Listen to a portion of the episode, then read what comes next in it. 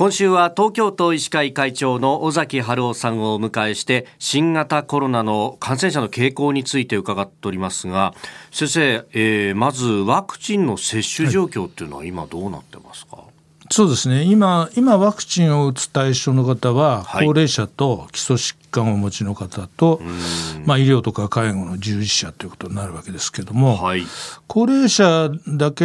65歳以上の方で今どのくらい東京で打たれてるかっていうと今ちょうど50%をちょっと超えてきたと、そういう段階です。でただもう2か月ぐらい経ってるわけですから接種開始して。ですから従来のスピードからすると、はい、やっぱりちょっと遅いなって感じですよね。従来ですと78割もう高齢者の方が打ってる場合が多いんですけども。うん。まあ、接種開始5月頃からでしたか。そう、ね,、するとそうですよね。これ5割超えてようやく超えてきたと、まあ、あのどういう方がそうなると打ってない方が多いんですかねうんですからもう5回打ったから6回目はいらないんではないかという人もいますし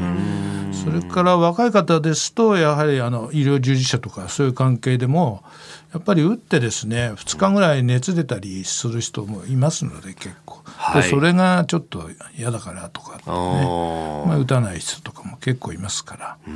ただやはりご自分がかかんないということがあのうつすうつさないということでは重要なことですから。やはりあの自分がかかっても軽症で済むんだからって言って打たないっていう人もいるんですけど、はい、それはやっぱりちょっとね特に医療とか介護に携わってる人はやはり他にうつさないということが大事ですからきちんと打ってもらいたいと思いますね。そう考えますとその今後のワクチンの追加接種っていうのは年齢層としてはどういったところになってきそうですか？えーと、ですから今度の9月から、今の流行りになってる XBB っていうタイプのですね、はい、15とか1.16といろんな型があるんですが XBB の15 1.5っていうのに今対応するワクチンが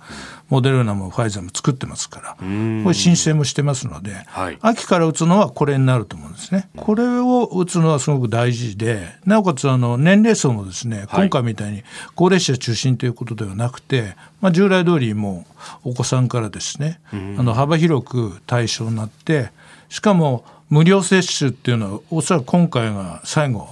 になると思うんですよ。ああ、なるほど。5類に変わってしばらくの間は無料で行くって政府も言ってましたけど、そのしばらくがそろそろ。今回のその秋からのワクチン接種が無料の最後になる可能性が高いので、はい、しかも新しいタイプのその今の流行している株にある対応するワクチンに変わりますから、これはぜひ打っていただきたいですね。そうするとあの今度冬場また波が来るって結構言われてるんですけど、はい、東京の場合は今割と比較的波が低いんですけども、えー、